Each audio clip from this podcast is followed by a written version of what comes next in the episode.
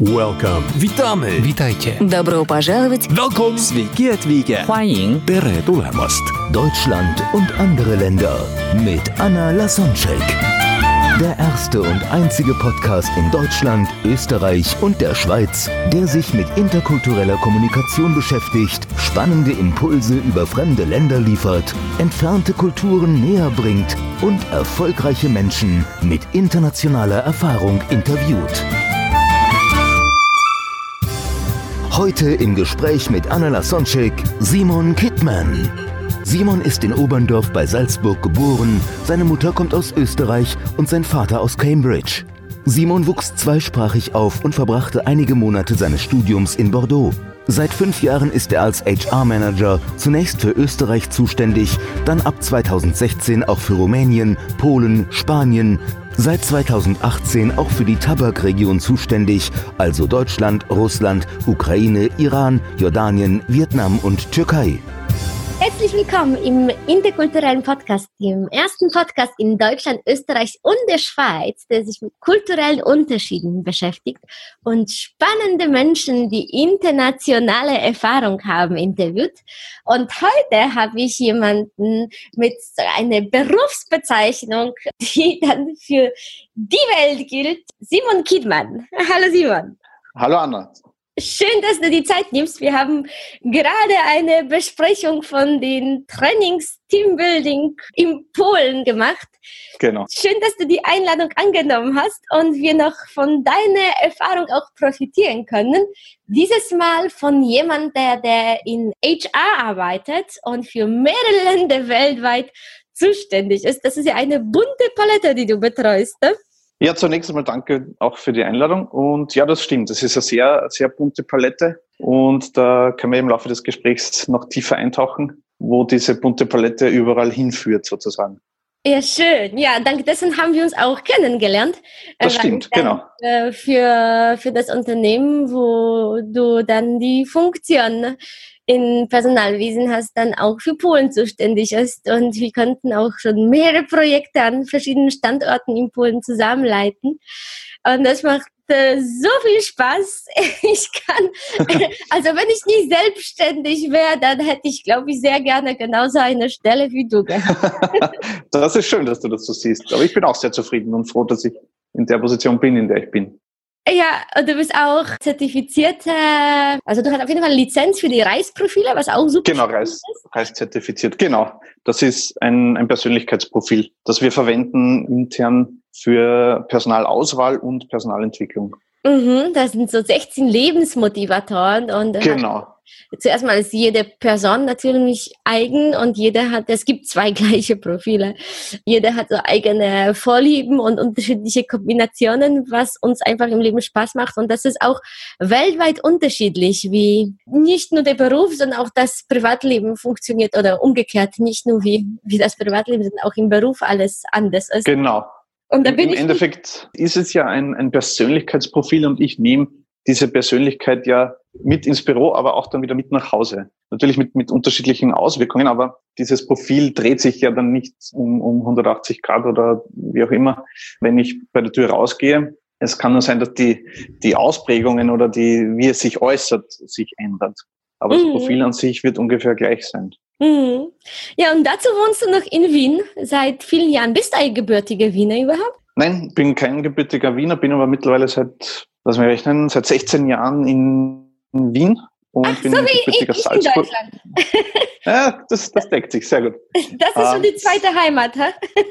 Das ist definitiv die, die zweite Heimat, wobei ich auch sehr gerne immer wieder zurückfahre nach Salzburg, wo ich geboren bin und aufgewachsen bin. Beziehungsweise auch äh, eben, mein Vater ist aus England und das betrachte ich auch irgendwie als zweite oder dritte Heimat, wie man das jetzt sehen will. Ach ja, ja, daher kommt In, auch in der Cambridge ist das.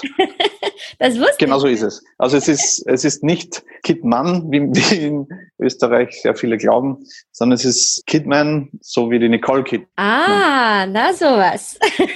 Genau. Und meine lustige Ge- oder kleine Geschichte noch am Rande.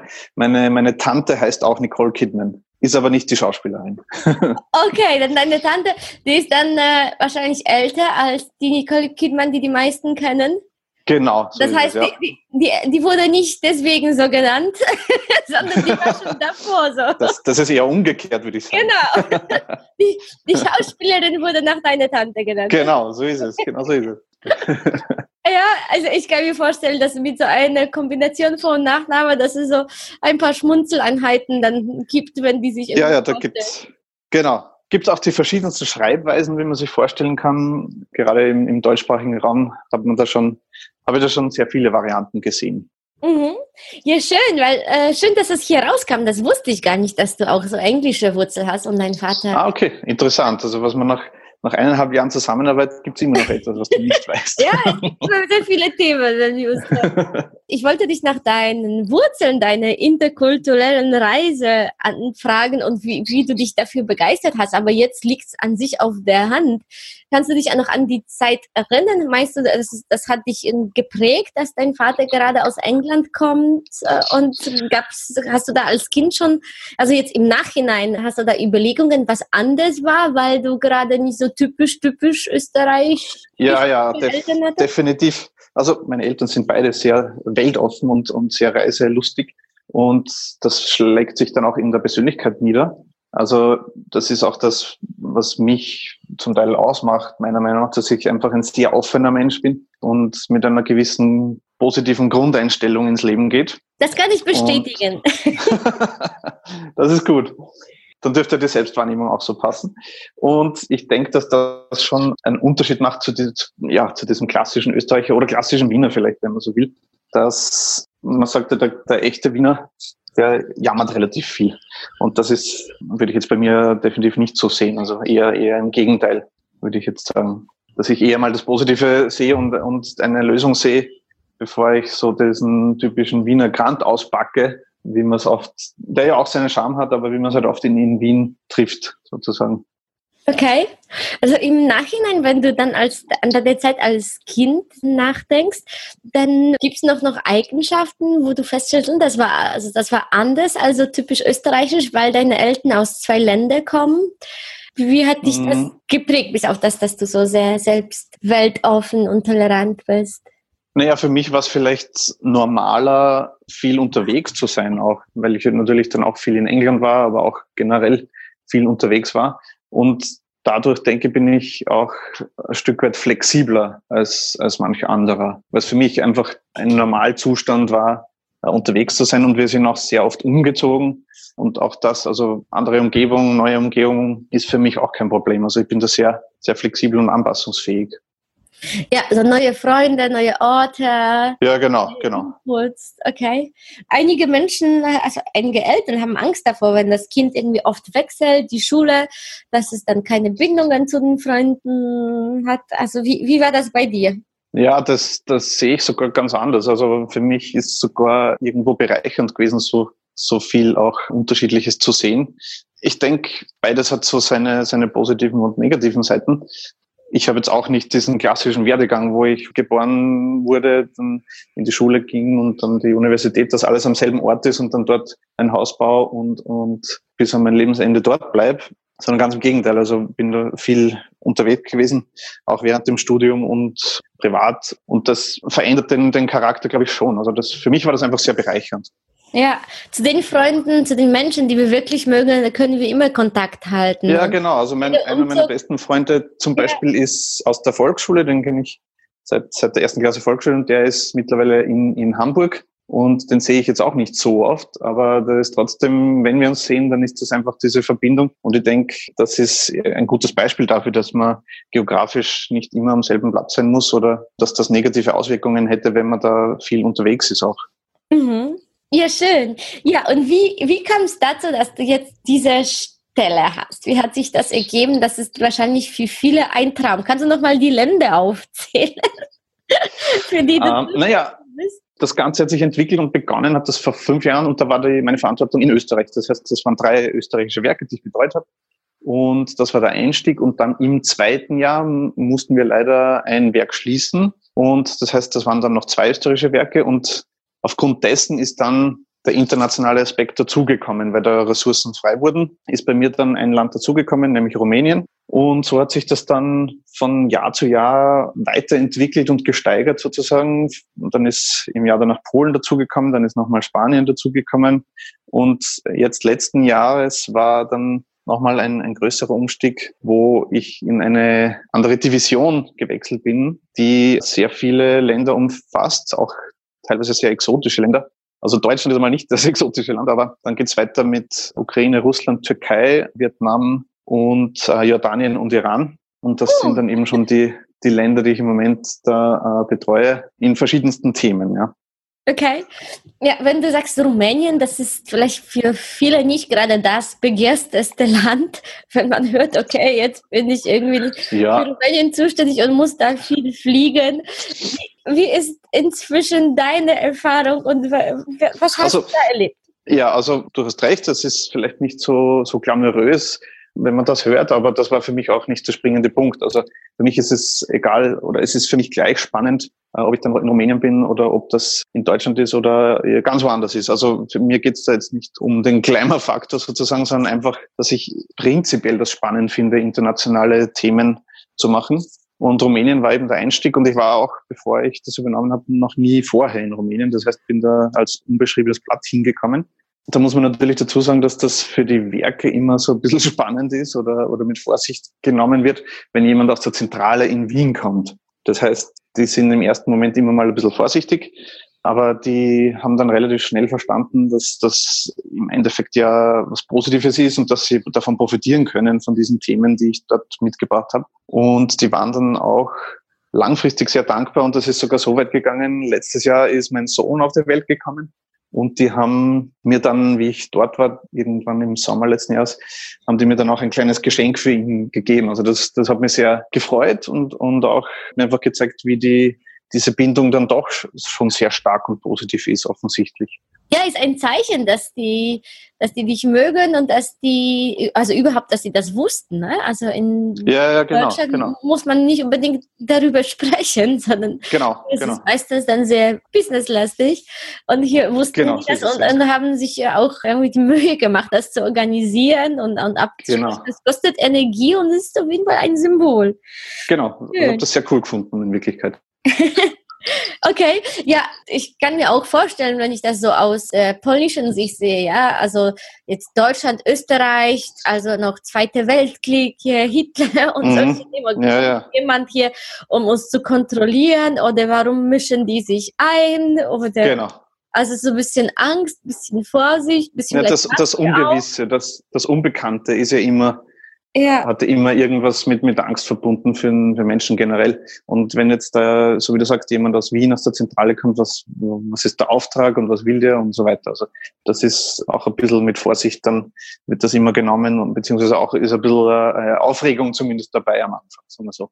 Okay, dann was, was ist denn deine Aufgabe? Also wie, wie, was also machst du? Generell, generell habe ich eine generalistische Funktion und es kommt dann eben, es ist sehr themenspezifisch, was, was gerade, wo der Hut brennt sozusagen. Und in Rumänien war ein Thema die Einführung eines, so wie es bei uns gibt, diese Lehrlingsausbildung, beziehungsweise Azubis eben in Deutschland. Das gibt es ja in Rumänien nicht. Und dort haben wir dann einfach das Thema gehabt, wir finden die Leute nicht und wollen ein internes Ausbildungsprogramm starten. Und das war sozusagen dann der Kickoff. Und das war ein, ein Beispiel, ja. Es gibt natürlich auch noch andere also wirklich, Themen. Du machst wirklich was Gutes, für, also nicht nur für das Unternehmen, sondern für die Menschen vor Ort. Ja, ja, auf jeden Fall. Das, Trainings das geleitet und äh, auch wenn ich ja Armut aus Indien, teilweise auch in einigen Teilen Polens oder, oder in, in vielen Ländern, wo ich war, gewohnt bin, war das mhm. schon so, teilweise tat es mir leid, den Unterschied zu sehen, wie, wie Menschen da leben und was schön ja. trotzdem zu sehen, dass die glücklich sind. Und wenn du dann noch neue genau. Arbeitsplätze schaffst und besonders für junge Menschen den Ausbildung anbietest, das ist äh, dann wie Nikolaus, der was mit dem Guten, das Guten kommt. Ja, stimmt. Ich habe dann auch immer wieder mal für die, für die Jungen so kleine Goodies mitgenommen, die wir oft auch auf der Messe hergeben. Ja. Es sind Kleinigkeiten, aber die haben sich sehr gefreut darüber, auf jeden Fall. Ja. Okay. Ja, wie, wie kommst du, dass du zum Beispiel so, sowas weißt? Dass, dass, ja, Geschenke in, in Rumänien, in, in Osteuropa sind ja viel üblicher als das in Deutschland ist. Wir haben in Österreich vielleicht endlich so auch ein Gesetz, wo dann, wo an sich die Mitarbeiter über Ja, einen ja, genau. Tag gar keine Genau. Geschenke annehmen dürfen, Ja, wegen Bestechungsverdacht. ja, ja, genau. Das Dort ist ist schon es so sehr, ein, ja, sehr reguliert bei uns. Gut, das waren ja wirklich nur äh, auch Kleinigkeiten und da geht es ja auch eher um eine symbolische Geste. Aber trotzdem waren das Dinge, die, die sie auch dann brauchen konnten. Also die Okay. haben sich auf jeden Fall gefreut, ja. Du hast auch in der Richtung gar keine Ausbildung, hast nicht äh, irgendwie interkulturelle Kommunikation studiert, sondern das machst du irgendwie so intuitiv oder wie? Ja, ja, ja, das ist intuitiv. Wie bereitest du dich davor? Na, äh, das ist wirklich intuitiv. Das ist, also ich habe ursprünglich in Wien Wirtschaft studiert und ein Teil war natürlich schon so ein, ein kulturelles Training, aber das ist natürlich nur ein, ein Kurs gewesen. Und der war im Rahmen des Austauschsemesters nach, wo ich ein halbes Jahr in Frankreich war. Und da muss man das machen, aber das hat eigentlich damit jetzt, jetzt nichts zu tun, ja. Okay. Das ist einfach was, was man, ja, was, was ich einfach mache, ja. Ich glaube, du machst das einfach auch vom Herzen, dass du das spürst, dass Ja. die Menschen das freut. Genau, auf Aha. jeden Fall. Okay. Genau. Ja, gibt's da spannende Geschichten, die du erlebt hast? Irgendwas, was dich vielleicht überrascht hat oder das, wo du einen Kulturschock erlebt hattest oder wo das nicht so gelaufen ist, wie du, wie du geplant hattest? Also irgendwie so eine Story von da. Naja, der Ursprung, als wir dieses Programm gestartet haben, das, da haben wir dann Schulen gesucht, die da in Kooperation mit uns treten und die haben wir dann auch eingeladen. Und was dann schon für mich ein bisschen ein Aha-Effekt gehabt hat oder, oder erstaunlich war, als wir die eingeladen haben, ist dann wirklich, sind da hochrangige, sag jetzt mal, Mitglieder dieser Schule gekommen und also auch offizielle Vertreter sozusagen mit dem Direktor und so weiter. Und das war für mich schon ein Zeichen, dass das was Besonderes ist für die und dass die das auch sehr ernst nehmen und, und offensichtlich auch sehr positiv sehen. Und Äh, Du, du warst wahrscheinlich auch viel jünger, beziehungsweise die waren viel, viel älter. Du hast ja auch deine Karriere sehr jung gestartet, oder? ja, also ich war auf jeden Fall jünger als die oder bin immer noch jünger als die.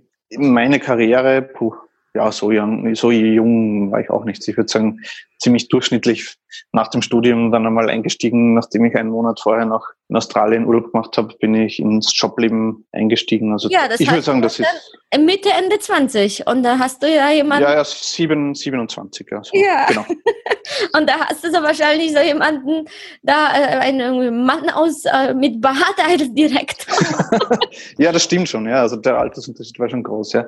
Aber die, ich glaube, für die ist das dann auch schon nochmal was Besonderes, wenn da jemand aus Österreich kommt von, von der Firma, von der Zentrale und da eben so ein Thema dann äh, anbietet für diese Schule, die wahrscheinlich in deren Augen keine große Rolle spielt im, im internationalen Geschehen. Weil das ist ja ein, ein relativ kleiner Ort, äh, lokale Schule gewesen, ja.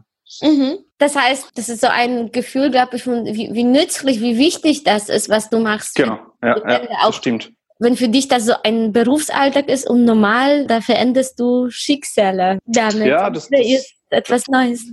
Genau, und ich glaube, das ist ein sehr wichtiger Punkt, auch generell zu sagen, im Leben, was macht mir Spaß? Da kann man nochmal die Schleife zum Reifsprofil äh, schlagen. Was gefällt mir, was, was motiviert mich und was gibt mir Kraft? Und dann das eben mit dem Job zu verbinden, weil im Endeffekt man verbringt sehr viel Zeit in der Arbeit. Und wenn man da jetzt nicht voll dahinter ist, dann ist das oft auch dann schwierig, da äh, motiviert zu bleiben und, Ja, dran zu bleiben. Ja. Leistungen, genau, und Leistungen zu zeigen. Und ich glaube, so wie bei dir oder auch bei mir, merkt man das schon, wenn jemand wirklich da drinnen ist und mit Herzblut dabei ist und, und Spaß hat am Job. Und das ist, glaube ich, ein sehr wichtiger Punkt. In, in meinem allerersten Job nach der Uni habe ich ja noch in einer Beratungsfunktion für Studenten und Absolventen gearbeitet und die eben auch beraten in Richtung Karriere zum Beispiel. Und das ist einfach ein sehr wesentlicher Punkt gewesen, wo ich immer gesagt habe, überlegt einfach einmal, was macht euch Spaß? Oder auch umgekehrt, was macht euch überhaupt keinen Spaß? Und dann zu sondieren, in welchem Job kann ich das umsetzen oder wo habe ich das dabei? Mhm. Ja, also du bist auch daran beteiligt, Menschen anzustellen in, in, in vielen Ländern. Und auch, Genau, also- Ja, also es geht da um Positionen, auch wie, wie es in Rumänien war oder auch in anderen Ländern, wenn es um so Produktionsleiter zum Beispiel geht oder ähnliche Positionen, ja. also um genau. die, um die hö hohen Positionen. Ja, so, Genau, ab dem so mittleres Management, wenn man das so sagt. Personalchefin oder, oder. Ja, genau, genau. Mhm. Und dann, wenn ab und zu, wenn ich mit Menschen spreche, besonders äh, jungen Menschen, die sagen dann, ja, die, die wissen nicht, was die machen wollen oder die wissen nicht, was denen Spaß macht. Mhm. Und wenn du das mit deiner Erfahrung, mit auch das, was du über Reisprofil weißt, kannst du dann mir einen Tipp geben, weil tatsächlich verbringen wir so viel Zeit, wie du gesagt hattest, und wenn wir da nicht das eigene finden, dann ist es schwierig, auch energievoll und glücklich mhm, genau. dabei zu bleiben. Ja, Wie erkennst du das und, und was, was kannst du für Tipps geben den Menschen, die sagen, keine Ahnung, die wissen nicht, was die, was die Ja, also ich beneide auf keinen Fall Leute, die jetzt nicht wissen, wo sie hin sollen mit sich selber, weil es ist ja eine sehr schnelllebige Zeit und eine sehr, wie soll man sagen, eine Zeit, in der es sehr viele Möglichkeiten gibt, was natürlich auch ein bisschen schwerer macht gleichzeitig. Und dann kann man sich auch manchmal verleiten lassen von verschiedenen Themen, die einen dann ein bisschen abbringen von dem eigentlichen Ziel. Ja. Ob das dann ein hohes Gehalt ist oder was, was auch immer. Ja, oder ähm, das zum Beispiel so von der Gesellschaft anerkannt ist, ne? Das, ja, ja, genau. Das, das wäre eine coole Position, aber die ja, gar nicht passt. Genau. Das ist nicht unser Genau. Sondern, was die Eltern eigentlich wollen, oh ja. wollen, was die Eltern wollen, dass die Kinder für einen Job machen und so weiter. Also in Wirklichkeit muss man, meiner Meinung nach, kann man das sehr an, an der Basis anfangen, einfach sagen, okay, was bin ich für ein Typ oder was macht mir Spaß? Bin ich jemand, der sehr äh, gesprächig ist? Wenn, wenn Fremde irgendwo sind, gehe ich auf die zu und spreche mit denen. Bin ich da sehr interessiert oder bin ich eher introvertiert und, und vermeide das eher? Bin ich eher jemand, der sehr gern in Ruhe irgendwo an, an Themen tüftelt? Oder bin ich eher jemand, der gern immer Leute um sich hat und im Team arbeitet? Also so einfache Basisthemen sozusagen, die, wo ich mich selber ein bisschen beobachten muss, um das herauszufinden. Das Reisprofil ist ja so ein, ein unterstützendes Tool, das mir ja im Endeffekt genau das auch sagt am Papier mit gewissen Ausprägungen. Aber ich kann das auch ohne Reisprofil in gewisser Weise herausfinden, wenn ich einfach einmal mich selber beobachte. Und das andere ist natürlich, wenn man Freunde oder Familie einfach fragt, was die für ein Bild von einem haben, kriegt man ja auch schon ein Feedback unmittelbares. Und, wie, und dann und nehmen wir uns vielleicht sogar zu selten Zeit, um genau über so tiefgründige Themen mit unseren Freunden und Familie zu sprechen. Oft ist es so, dass das Blabla oder die Neuigkeiten in Filmen oder weiß auch irgendwas. Ja, ja, genau. Und dann wirklich so ein, ein schönes, ehrliches Gespräch zu haben, du, wofür schätzt du mich, äh, wo, wo siehst du meine Stärken? Genau, genau. Das macht die, was, etwas auch was mit der Verbindung, sowas bleibt. Das, das, das sind die tiefen Beziehungen, Freundschaften oder genau, also ändert sich was in der Familie nach so einem Gespräch. Genau, also zu reflektieren ist, glaube ich, sehr wichtig. Und nur durch ständige Reflexion kann man dann ja auch letzten Endes herausfinden, wer man wirklich selber ist und ob das auch so, wie man es gerne hätte, in dem Moment ist. Also dieser Soll- und Ist-Vergleich sozusagen. Und wenn das nicht passt, dann muss man halt was ändern. Hm. Ach, wie schön. Ja, so ist das. Morgen geht es weiter im Gespräch mit Simon Kittmann.